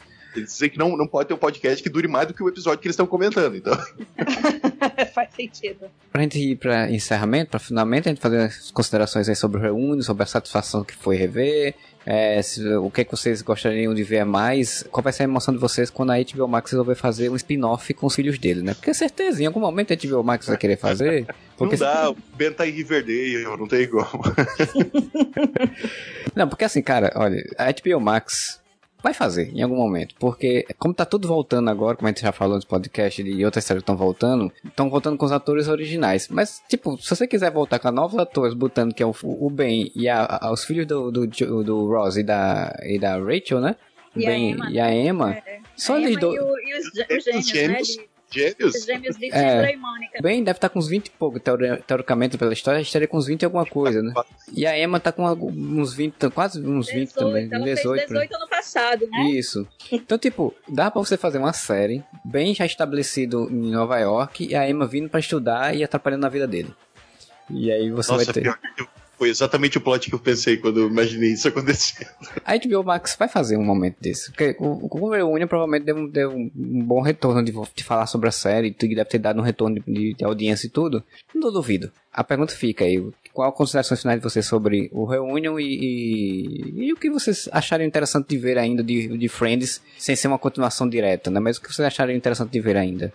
A minha reação é a mais esperada de um fã absurdo de frentes que nem eu sou, que, cara, eu só fiquei, sei lá, uma hora e 45 minutos sorrindo pra tela e chorando em alguns momentos. Qualquer coisa que acontecia fora do desfile, do Super Pop que eu tinha esquecido, eu só ficava bobo olhando assim, cara, porque é muito bom ver eles seis juntos. Porque como a gente já falou, você liga aquele negócio, parece que você é parte da turma. Então quando faz o reunion, parece que você tá ali também. Parece que você- está revendo velhos amigos, assim. É muito gratificante, foi muito gratificante pra mim. É, é pouca coisa que eu acho. Quando apareceram os, os, né, os Geller, né? Cara, que bonitinho, eles velhinhos já ali falando que Uhum. Muito quiseram que fofo. fossem pais, pais deles de verdade. É, você vê um, um carinho que existia entre esse, esse elenco e entre né, os convidados e tal, que pô, dá, um, dá uma alegria de, de rever. Sobre spin-off, eu acho que não precisa, obviamente. Mas se tivesse um, eu cheguei a pensar isso, porque a gente que é metido a, contar a inventar história, né, Marcelo? A querer escrever história, é, é meio que impossível, né? Veio uma ideia, já veio a história na cabeça. Eu imaginei a mesma coisa que tu. O Ben ia estar morando no apartamento da Holly e a Emma ia ali pra, pra estudar ou fazer faculdade e atrapalhar a vida dele, eles iam ter o grupinho de amigos deles. Acho que não precisa fazer, espero que não tenha, mas é meio que a, a ideia mais óbvia. Verdade. E você, Ana Lu? Olha, eu não tenho tanta criatividade assim como vocês pra inventar história. Mas se tivesse aí, eu com certeza vou assistir. E eu amei a Reunion. É, não comecei rindo, não, já comecei chorando, porque nos primeiros abraços eu já estava derretida. Aliás, com a musiquinha inicial, eu já estava chorando. Achei muito emocionante. Fiquei muito emocionada vendo a emoção deles. Tiraria essas partes que a gente comentou. Precisam falar um pouquinho da Regina Falange, porque ela é tão maravilhosa quanto a Phoebe em si. Não mudaria, não. Mesmo com essas partes que a gente não gostou muito, foi bem emocionante. Como fã de Friends, estou bem satisfeita e assim, estou bem animada para começar a maratonar. Acho que a HBO Max acertou aí nessa nessa ansiedade que ela, essa sementinha da ansiedade que ela colocou na gente. Pode contar com o meu dinheiro. Eu só quero dizer também que eu me sinto feliz por estar viva para poder presenciar isso, porque eu acho que, como eles falaram ali, é, daqui a 15 anos, daqui a 20 anos, eles não vão fazer de novo, sabe? Pelo menos desse jeito que foi, com o elenco, né? Com, com todos os atores envolvidos e tal. Então eu tô feliz por ter visto desde o começo, por ter visto o final e por estar vendo agora esse especial. E realmente acho que é, foi um, um fanservice, assim, realmente, que eles fizeram, sabe? E que bom que foi. Né? Acho que realmente depois que, que a gente contou aí as coisas que teriam sido não muito legais se eles tivessem feito um episódio com a galera no personagem e tal, realmente do jeito que foi, foi bem legal. Claro que iam ter coisas que a gente julga desnecessário ou longo demais e tal, mas Tem gente que gosta de, de Joey e Rachel, então o que, que a gente pode fazer? Sobre um spin-off assim, eu gostaria de ver mais, quem sabe, é, pensando se a, a Phoebe teve algum filho, né, com o David, porque eu sempre gostei mais, assim, é, Com Mike. é, com o Mike, desculpa. Da parte dela, porque ela representa o, o doidinho que todo mundo tem dentro de si, sabe? Aquele doidinho que às vezes nem é tão doido assim. Então eu sempre me identifiquei muito com ela e eu gostaria de ver um- um- uma história indo por esse lado, assim, sabe? Saindo um pouco do óbvio dos irmãos, quem sabe. Do óbvio não, né? Mas do previsível. Ah, eu gostei muito. Também fiquei. Não cheguei a chorar, ficar super emocionada, mas eu fiquei muito feliz, realmente. Foi um sentimento muito de, de gratidão mesmo por eles terem feito. Tirar desse tempo da vida deles para ganhar um monte de dinheiro às nossas custas, variar. e. Ah, me senti feliz, é isso. Phoebe, né, a Lisa Kudrow, ela fala um negócio interessante também, que ela disse, rapaz, Phoebe, com a minha idade, ainda ser meio doidinho da cabeça, não, né, as pessoas crescem, né, Aí, aí uma vírgula, porque toda personagem que ela faz agora é meio doidinha na cabeça. Space Ela não Force, consegue meio evitar. Space Force, ela é meio doidinha da cabeça. Em Grace and Frank, ela foi meio doidinha da cabeça. Ela- ela- as personagens dela mantêm ah, um Por padrão. que será, não é mesmo? Mas eu concordo, assim, eu acho que foi muito boa é, é, eles tirar esse tempo deles aí, eles arriscar a própria vida, né, porque eu acho que qualquer trabalho que você sai de casa hoje em dia pra... Sendo a população vacinada. Não, mas quando eles gravaram não, né, quando gravaram ainda não... Eles gravaram agora. Gra- Foi esse agora- ano, foi super rápido. É, tipo, estreou agora, mas eles gravaram em maio, É. sabe? Primo Ah, então, então é, já estavam bem mais vacinados. Mas enfim, foi legal. Até pela questão também de, de- por toda a conjuntura de pandemia e tudo, aqueceu o coração da gente, né? Tipo, a gente se sentir um pouco Tava bem, precisando né? Tipo, no é. coração. que é com uma história boa, né? Tipo, se fosse uma reunião de- do pessoal de Lost, ia ser triste, porque ia só ser desgraça. né? Então, Caralho, Glee. Ninguém Ninguém-. Dois morreram. Nossa, é. Três morreram. pois é, então, tipo, foi bom. Foi Tinha mas- uma série de adolescente que acabou ontem. Três já morreram. Meu Deus, é verdade. Então foi muito legal, foi muito bom de ver. Eu acho que assim, não precisaria de um spin-off, mas como a Ana Lu falou, se tivesse um spin-off com os filhos deles, eu assistiria. Porque provavelmente não seria tão interessante, ia ser que nessas séries que eu citei, né? Tipo, o Fuller House, é, eu assisti, é legalzinho, mas não é, né? Não é a mesma coisa. O Punk Bruster. Max Fuller, Max Fuller, melhor personagem da TV do streaming. Eu adoro aquele menino. O, novo- o, o filho do meio da, da- Sabe qual é? O que tá sempre engomadinho. Que, É, que tem é sempre- Tem sempre um garoto arrumadinho, irônico e mais esperto que todo mundo. É o padrão hoje em dia. Por isso que você gosta da Alex, né? Por isso que eu gosto da Alex, eu gosto da Alex.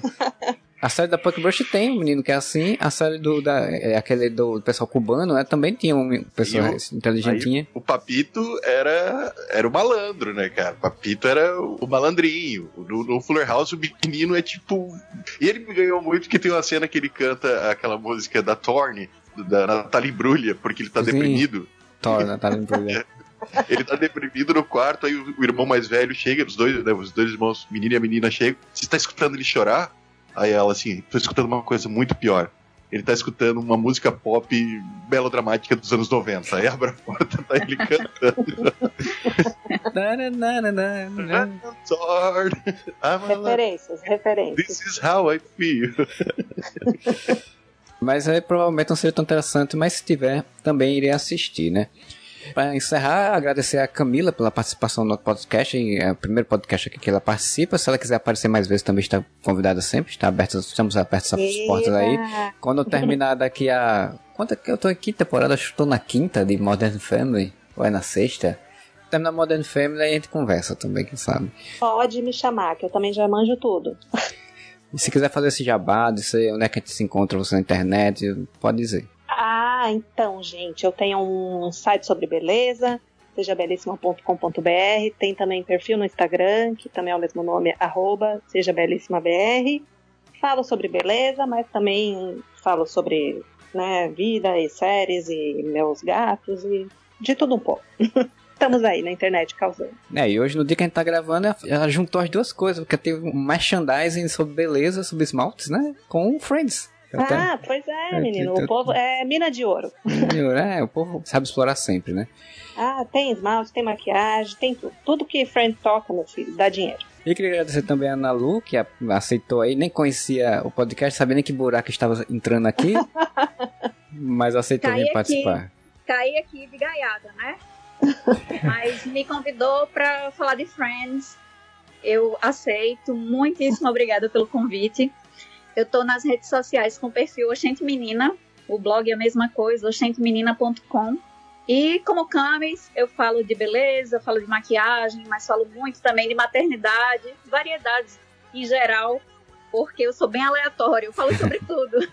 Vida real, né, amigo? Isso. Beleza, muito obrigado também. Eu, Eu só queria fazer um adendo, Marcelo Soares. Porque assim, estamos falando de spin-off, estamos falando aqui de HBO Max, estamos falando de Friends. Bob's deve estar vendendo horrores, eu tenho que ir no Bob's, inclusive. Cara, eu que, só pra dar um recado, esse- podcast deve sair antes do meu aniversário, então meu aniversário agora é dia 20, se quiserem me dar presente, vou mandar do bonequinho do Bobs. Boa. Mas eu queria dar um recado pra HBO Max. HBO Max está entrando no Brasil agora no final de junho. Eu vou dar só um toque, HBO Max. Quer um diferencial? O Netflix passou por anos Friends do jeitinho que a gente viu na TV. Não do jeitinho que tinha nos DVDs com cenas que a gente nunca viu. Então esses dias eu tava vendo cenas que você nunca viu em Friends, porque só, tem, só tinha em DVDs especiais. O episódio não tem 22 minutos, tem tipo 26, porque tem 4 minutos de cena adicional. Faz isso, HBO Max. Olha o diferencial. Apresenta. Coloca os bloopers. Não, os bloopers também, mas é cena que é cortada da edição pra ficar com 22 minutos, Sim. sabe? Então tem uma quantidade de cenas que eu nunca tinha visto, cara, que eu chorei de rir só vendo a ceninha separada. Imagina inserida dentro do episódio, a pessoa tá vendo o episódio, dá de cara com a cena que nunca viu. Olha o diferencial, HBO Max. Olha o nicho de mercado. Tá aí um negócio que eu nunca, não, não entendo com, a- com o mundo dos streamings, porque eles não passam certos conteúdos que tinha nos DVDs pro streaming também, né? O trato era só o que tava na TV. Seria muito legal você ter, sei lá, no HBO Max, por exemplo, você ter uma, uma página de Friends onde Uma você aba, entra. né? É, você entra nela e aí você vai ter não só os episódios, mas vai ter isso, os bloopers, vai ter é, documentário de bastidores, sabe, conteúdos. que- Mas a HBO Max deve fazer isso. porque nenhuma outra tá fazendo isso, né? Nem a Disney tá, tá fazendo nada assim. A Disney faz. A Disney tu, pô, É, vai ela, ela lança, ela- ela lança vai- depois, né? Ela- Não, antes, né?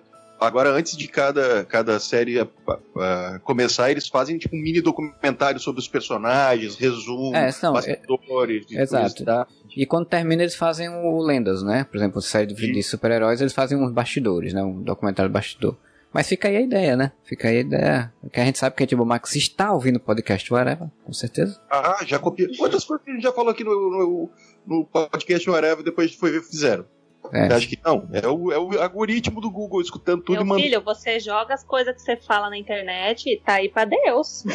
Vai que Sim. chega. E é o algoritmo, cara. É o algoritmo uh, capta aqui, pega ali a ideia e joga. Eles não precisam nem escutar o podcast. Isso aí é o governo escutando a gente o tempo todo. Então, eu queria dizer que quem curtiu esse podcast é, pode encontrar a gente aí nas redes sociais. Então, Moura, diz aí ao pessoal onde encontra a gente aí nesse mundo de meu Deus digital. Então, vocês encontram a gente no Facebook, no Instagram e no Twitter. Todos os três, o Areva com um A só, tá? Porque a gente perdeu o A. A gente tinha dois A, a gente perdeu um. Então agora é tudo com um A só. Ou é com dois, Marcelo? Agora eu fiquei confuso. E é com um A só, mas na, no Twitter é com dois As, ainda no final. Ah, então tá. Instagram e Facebook com um A só, no Twitter com dois As. E você pode entrar também no, se você está escutando pelo seu agregador de conteúdo, pelo Spotify ou pelo iTunes, você, por favor, entra ali, dá um, dá um page view pra gente, comenta nos comentários, dá uma olhada no nosso belíssimo site, ele é simples, mas ele é de coração, que é o areva com a só.com. É, você pode também mandar e-mail pra gente pro contato areva.com, né? Que a gente recebe sugestões, dizer o que, que você achou. Você entra lá no nosso site e nessa postagem desse podcast você pode deixar seus comentários também, que a gente sempre tá dando retorno lá. E você também pode ajudar a gente a manter o site, o podcast, o feed, tudo funcionando lá nas nossas cartazes assinaturas, que é no catarse.me barra podcast whatever. E auxiliar a gente, assim como o Bruno Felipe Costa, que é o nosso padrinho campeão, a Alina Aparecida Matias, que é a madrinha defensora, e o Rodrigo P. Freire, que é o padrinho defensor, que todo mês aí ajuda a gente aí a manter todas as nossas dívidas pagas sem ficar no vermelho do S, não é? Do, do Serasa, né? Do SPC, sei lá como é. Todos esses negócios aí que, que inventam aí pra pegar o dinheiro da gente, né? Então a gente volta aí semana que vem, ou daqui a 15 dias, a gente tá nessa flutuação de estabilidade da curva, né? Depende de qual, qual momento. Mas a gente volta com mais um podcast. Bom final de semana pra todos vocês e whatever!